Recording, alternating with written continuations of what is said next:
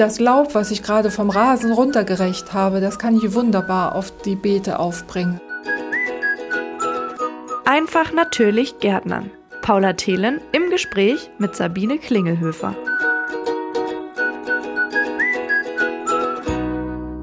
Herzlich willkommen oder hallo zurück zu Einfach natürlich Gärtnern, dem Podcast für Gartennerds und Pflanzenfreunde und für all die, die es noch werden wollen. Ich bin Paula Thelen, ich bin Redakteurin bei Radioaktiv und heute auch wieder im Gespräch mit Sabine Klingelhöfer, Gärtnerin und Gartenbauingenieurin bei der Firma Neudorf. Hallo Sabine. Hallo Paula. Heute hast du uns ein Thema mitgebracht, was so ganz Jahreszeiten abhängig ist, nämlich den Garten winterfit machen. Zu so einem gut ausgebauten Garten zählen so viele verschiedene Bereiche. Was muss ich alles tun im Garten? Was muss ich alles winterfest machen? Das sind im Grunde genommen drei Bereiche. Zum einen geht es natürlich um frostempfindliche Pflanzen, sei es jetzt in Kübeln oder auch im Beet. Zweiter Bereich ist der Boden. Du weißt, der liegt mir sehr im Herzen. Äh, den vor, vor ein bisschen vor Frost und auch vor Starkregen zu schützen. Und der dritte Punkt sind die Gerätschaften vom Rasenmäher bis zum Spaten. Die hätte ich zum Beispiel direkt vergessen. Die hätte ich gar nicht mit beachtet, dass man da irgendwas machen muss vor dem Winter. Aber lass uns bei deiner Liste oben anfangen. Pflanzen in Kübeln, was muss ich da beachten? Stelle ich die einfach rein oder gehört da noch mehr dazu? So ein klein bisschen mehr gehört tatsächlich dazu. Also man hat ja in der Regel Pflanzen in Kübeln, die normalerweise so aus dem Mittelmeerraum stammen. Also Oleander, Zitrusbäumchen, Bougainvillea und andere Pflanzen, die blühen alle total schön, aber die vertragen eben keinen Frost. Und das bedeutet, dass man sie eben tatsächlich reinholen sollte. Und da fangen für manche und ich fürchte für ganz schön viele die Schwierigkeiten an, weil Kübelpflanzen im Winter mögen es möglichst kühl und möglichst hell. Möglichst kühl heißt so maximal 10 Grad, besser 5. Und so hell, wie es in einem Wohnzimmer ist oder noch heller. Das hat man jetzt meistens nicht so. Also dann geht es natürlich auch dunkler, das muss man einfach ausprobieren. Das Schlechteste wäre, wenn es ganz dunkel ist und ganz warm ist. Also der Heizungskeller, wo es 20 Grad sind im Januar, das ist ein ganz schlechter Platz. Also möglichst hell und möglichst kühl. Und es gibt aber auch Pflanzen, die schon auch so ein paar Frostgrade vertragen und die kann man auch wirklich so lange draußen lassen, wie es geht. Dazu zählen Feigen, Oleander oder auch Zitruspflanzen. Die kann man tatsächlich noch ein bisschen länger draußen lassen. Also mein erster Versuch, einfach alles reinstellen, der wäre schon mal völlig daneben gewesen. Auf jeden Fall wäre es schwierig. Das Problem ist, wenn es hell und warm ist, dann fangen die wieder an auszutreiben, aber machen so ganz weiche Triebe, die dann auch schnell von Schädlingen befallen werden und so. Also das ist einfach keine, keine gute Dauerlösung für den Winter. Es sind ja dann doch so, naja, drei, vier Monate, die die Pflanzen da überstehen müssen. Und da muss man einfach so ein bisschen akzeptieren, dass die es gerne so haben möchten, wie es in ihrer Heimat ist. Und da ist es im Winter eben auch hell und eher kühl. Wie sieht es denn im Winter aus mit dem Thema Gießen? Muss ich da noch regelmäßig ran oder erledigt sich das von selbst? Ja, gießen auf jeden Fall sollte man tun, aber du ahnst es offensichtlich schon. Also möglichst wenig gießen ist ganz gut, gerade so viel, dass es nicht komplett austrocknet. Das heißt, vielleicht so etwa alle drei bis vier Wochen nur gießen und dann auch nur vorsichtig gießen, dass die Wurzeln eben nicht absterben, aber nicht so viel, dass sie wieder anfangen zu wachsen. Wenn ich die Pflanzen jetzt im Garten im Kübel stehen habe, stelle ich die einfach an meinen ruhigen, kühlen, hellen Ort ähm, ja, kann man machen, wenn man viel Platz hat. Wenn du nur begrenzten Raum zur Verfügung hast, dann kannst du sie ruhig auch vor dem Einräumen schon ein bisschen einkürzen. Also so um ein Drittel einkürzen. Das ist völlig in Ordnung. Und bei der Gelegenheit kannst du auch gleich noch kontrollieren, ob da irgendwelche Schädlinge dran sitzen denn die würden sich sonst im Winterquartier auch noch weiter vermehren. Also wenn du da irgendwelche Blattläuse, Zikaden oder sonst was noch dran siehst, dann solltest du die auch entfernen mit einem umweltfreundlichen Mittel wie unserem Spruzid zum Beispiel. Ansonsten könnte man auch noch die Pflanzen abduschen. Das Problem ist nur, dass die einfach nicht nass ins Winterquartier sollen und auch der Wurzelballen sonst zu nass wird. Also an der Stelle würde ich wirklich auf so ein Mittel umschwenken, um die Pflanzen sauber sozusagen ins Winterquartier zu bringen. Wenn ich jetzt an meine Wohnsituation denke und mir vorstelle, ich habe so einen gemieteten Kleingarten und möchte da meine Kübelpflanzen reinbringen oder ich habe was auf meinem Balkon stehen, aber ich habe definitiv keinen kühlen, hellen Platz, wo die Pflanzen überwintern können. Habe ich eine andere Möglichkeit, wenn ich keinen perfekten Überwinterungsplatz finde? Ja, vorausgesetzt, dass wir nicht wieder so einen ganz kalten Winter kriegen kann man auch versuchen, die Kübelpflanzen auf dem Balkon oder wenn man nur die Terrasse hat, ganz dicht am Haus zu überwintern. Das ist natürlich ein bisschen Risiko, aber man kann ein paar Sachen machen. Zum Beispiel gehört dazu, dass die Töpfe keinen Bodenkontakt haben sollten. Also am besten wäre es, es war nicht sehr umweltfreundlich, aber es wäre tatsächlich am besten, sie auf Styropor zu stellen, damit der Frost nicht vom Boden äh, in die Töpfe reinziehen kann. Und dann umwickelt man sie am besten mit Vlies oder vielleicht erstmal mit einer Schilfmatte und dann noch ein Vlies drumherum, dass sie einfach vor diesen kalten Winden geschützt sind. Und oft reicht das auch schon. Bloß keine künstlichen Materialien nehmen, also Plastikfolie, Noppenfolie oder so, ist ganz blöd, wenn das direkt Kontakt hat mit den Pflanzen. Die kann man dann vielleicht noch mal ganz außen rum bringen, aber keine Plastikfolie direkt an die Pflanzen bringen. Und dann möglichst dicht an die Hauswand stellen, möglichst regengeschützt auch. Ja, und dann könnte es auch klappen, die über den Winter zu bringen. Ich meine, wer von uns möchte sich schon im Winter in eine Plastikdecke einwickeln? Da ist doch so ein warmes Vlies auch viel schöner.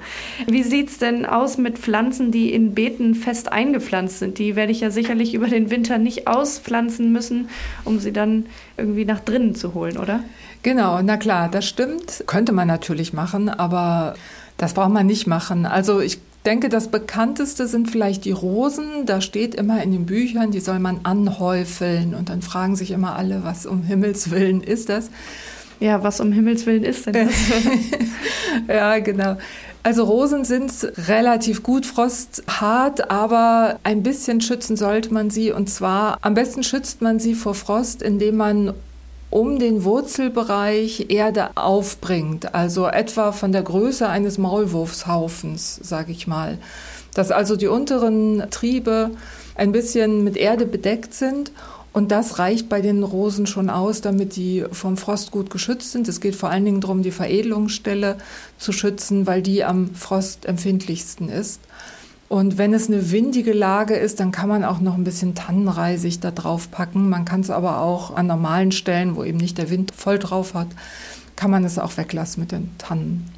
Und wie steht es um all die anderen Pflanzen, die nicht Rosen sind? Da gibt es ja zum einen die ganzen Knollen- und Zwiebelpflanzen, die nicht frosthart sind. Dazu gehören Dahlien, Gladiolen oder auch Montbrezien. Die sollte man alle ausgraben und bloß nicht vergessen, da Etiketten dran zu machen, welche Farbe das war, wenn das noch möglich ist. Sonst pflanzt man die im nächsten Jahr lila neben, ich weiß nicht, rot oder gelb, ist vielleicht ganz lustig, aber möchte man vielleicht auch nicht. Also beim Auspflanzen immer die Farben mitnotieren oder einen Zettel dran machen. Und ich überwintere die am liebsten in einem Eimer oder in einer Kiste mit Erde. Also ich bedecke die dann mit Erde, vielleicht irgendwelche Reste von Kübelpflanzenerde, die ich noch so irgendwo habe. Dann trocknen die im Winter nicht so schnell aus. Und dann packe ich die einfach in den Keller oder irgendwo hin, wo es auch möglichst kühl ist. Aber Helligkeit ist zumindest bei denen jetzt mal kein Problem dann hat vielleicht der Keller ja doch noch eine, eine Aufgabe im Winter. Und wie sieht es aus mit allem anderen, was so eingepflanzt ist? Da gibt es ja immer noch eine Menge, die übrig ist. Ja, genau. Also wenn man Gräser hat, sollte man die auf gar keinen Fall vor dem Winter schon zurückschneiden. Manche Gräser wie Pampasgras und das Pfahlrohr, die sollte man zusammenbinden und am besten noch mit einer Lage Vlies umgeben und ein bisschen Laub dran schütten. Die anderen Gräser, die können einfach so bleiben, wie gesagt, bloß nicht zurückschneiden. Dann gibt es ja noch so mediterrane Kräuter wie Lavendel und Rosmarin. Die brauchen auch so ein bisschen Winterschutz. Da kann man einfach entweder einen Jutesack drüber geben oder eine Schilfmatte oder größere Tannenzweige, die man vielleicht übrig hat, woher auch immer, und die da drüber stecken, dass die einfach ein bisschen geschützt sind. Das hilft dann auch. Dann hätten wir noch die Blumenwiese, die stehen bleiben sollte. Und ansonsten noch ein kleiner Tipp an der Stelle. Im November wäre noch die letzte Chance, um Blumenzwiebeln für den Frühling in den Boden zu bringen. Stimmt. Winterfit machen bedeutet auch Frühlingsfit für danach mitzudenken. Du hast jetzt ein paar Mal gesagt, dass man an manche Pflanzen irgendwie Erde anhäuft oder Laub drum oder irgendwie so. Fängt das dann nicht irgendwann an zu faulen? Gerade im Winter ist ja doch viel Feuchtigkeit überall noch drin, oder? Ja, das stimmt schon, aber wenn man zum Beispiel solche Schilfmatten nimmt, die sind sehr wasserableitend sozusagen, da geht der Regen einfach, äh, da rutscht der Regen sozusagen dran runter. Und auch bei Laub, das ist dann zwar im ersten Moment feucht, aber trocknet auch sehr schnell ab, ebenso wie solche Jutesäcke. Also das kann man schon ganz gut machen. Okay, zu den meisten Gärten gehören auch Bäume, mal größer, mal kleiner. Muss man Bäume auch auf den Winter vorbereiten? Im Wald macht das ja auch niemand, oder? Das stimmt, im Wald macht das auch keiner. Also was mir an der Stelle erstmal wichtig ist, dass die Bäume bitte nicht im Winter geschnitten werden. Manche meinen, Winter ist der Zeitpunkt für den Baumschnitt, gerade bei Obstbäumen. Und das sollte man auf jeden Fall bis Ende Februar rausschieben. Man kann auch sehr, sehr gut Bäume noch im März schneiden. Alles, was man vorher macht, da riskiert man, dass die durch spätere Fröste noch geschädigt werden. Also das sollte man weglassen. Also Schnittmaßnahmen im Winter überhaupt nicht machen. Was man aber gut machen kann, ist, dass man die Stämme von gerade von Obstbäumen vor Frostrissen schützt. Und zwar durch so einen weißen Anstrich. Das sieht man inzwischen auch häufiger wieder sogar an Straßenbäumen, dass die, wenn die frisch gepflanzt sind, dass die so einen weißen Anstrich haben. Stimmt, da habe ich mich schon ein paar Mal gefragt, was das sein soll. Also Frostschutz. Genau, das ist ein Frostschutz und zwar ist es vielleicht ein bisschen komplizierter. Also es ist ja so, die Stämme der Bäume sind meistens dunkel und gerade so ab Februar, wenn die Sonne schon mehr Kraft hat und voll auf einen Baum, auf einen Stamm draufknallt, dann wird diese Seite dieses dunklen Stammes ziemlich warm, während auf der Rückseite, wo die Sonne nicht hinkommt, es noch sehr kalt ist. Und durch diese Spannungen innerhalb der Rinde kann die Rinde platzen. Und das ist dann Eintrittspforte für alle möglichen Krankheiten. Und warum kriegt das die Umwelt nicht alleine hin? Normalerweise schafft die ja fast alles. Hast du dafür, kennst du die Antwort, warum man da eine Farbe erfinden musste, die gegen das Sonnenlicht quasi hilft? Na, du hast es ja eben schon selber gesagt. Im Wald macht es keiner, aber im Wald stehen die Bäume ja auch in Gruppen zusammen. Und da knallt die Sonne nicht so unbarmherzig drauf, weil die immer noch ein bisschen durch, durch dieses Ästegewirr diffuser wird. Aber so ein Baum an der Straße oder auch der einzige große Baum im Garten, da knallt die Sonne eben volle Pulle drauf. Und deswegen kommt es da eher zu diesen Rissen. Das kann auch mal im Wald vielleicht passieren, aber nicht so extrem. Und vor allen Dingen im Wald, da will ich ja nichts ernten. Also ich will ja gerade, das macht man eben vor allen Dingen bei den Obstbäumen, ich will ja gerade was ernten und dazu gehört, dass die möglichst gesund bleiben. Die Erklärung klingt auf jeden Fall ziemlich plausibel. Also man kann Bäume einstreichen. Noch was, was zum äh, Winterschutz für alleinstehende Bäume gehört? Nö, das ist es eigentlich schon, weil durch diese helle Farbe wird eben die Erhitzung nicht so stark, einfach durch die Reflexion. Das andere bei Obstbäumen, wenn noch irgendwelche alten, schrumpeligen Äpfel oder Pflaumen da drin hängen, die sollte man entfernen und auch in die Biotonne werfen da sind ansonsten noch Krankheitserreger, die im nächsten Jahr wieder aktiv werden können. Das ist alles bei den Bäumen. Okay, und die alten Früchte dann auch nicht auf den Kompost, sondern wirklich in die Tonne? Genau, ganz wichtig, weil im Kompost, die würden nicht unbedingt absterben, die Krankheitserreger. Okay, ich glaube, so langsam lerne ich ein paar Punkte dazu. Ganz großer Teil vieler Gärten und viele Gärten bestehen vielleicht sogar teilweise nur daraus, der gute alte grüne Rasen. Was ist mit dem? Genau, der gute grüne Rasen, der soll ja lange Rasen bleiben. Eine ganz häufige Frage ist, wie lang kann ich den denn noch mähen, den Rasen? Und die Antwort ist immer, solange der Rasen wächst, könnt ihr ihn auch noch mähen. Wenn der Rasen nämlich zu lang wird und dann kommt der Winter und dann kommt der Schnee vor allen Dingen, dann legt er sich zur Seite durch den Schnee, wird er runtergedrückt. Und dann kommen auch im Rasen Pilzkrankheiten wie äh, die schöne Krankheit Schneeschimmel. Das ist halt ein Pilz, der den Rasen befällt und eben gerade wenn der so platt liegt und so dauernass ist. Deshalb, um dem vorzubeugen, kann man auch noch im November Rasen mähen. Keine Hemmungen haben. Solange er wächst, ist das okay. Das klingt auch nach einem sehr, sehr guten Tipp, weil ich glaube, im November hätte ich mich nicht mehr rangetraut. Wie sieht es aus mit Laub jetzt, was im Herbst runterfällt? Muss das beseitigt werden oder darf man das ruhig auch guten Gewissens liegen lassen als, als Wärmedecke? Ja, die Wärmedecke von Laub ist an anderen Stellen gut nötig, aber auf dem Rasen nicht. Also da würde ich wirklich, das, das Eleganteste ist eigentlich, wenn man mit dem Fangkorb unterwegs ist mit dem Rasenmäher und dann das Laub gleich mit aufnimmt. Das kann man sehr schön kompostieren dann. Ansonsten auf jeden Fall das Laub immer vom Rasen runterrechen.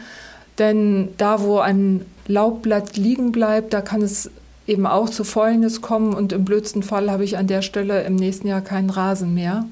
Also vom Rasen sollte man das Laub immer runterrechen.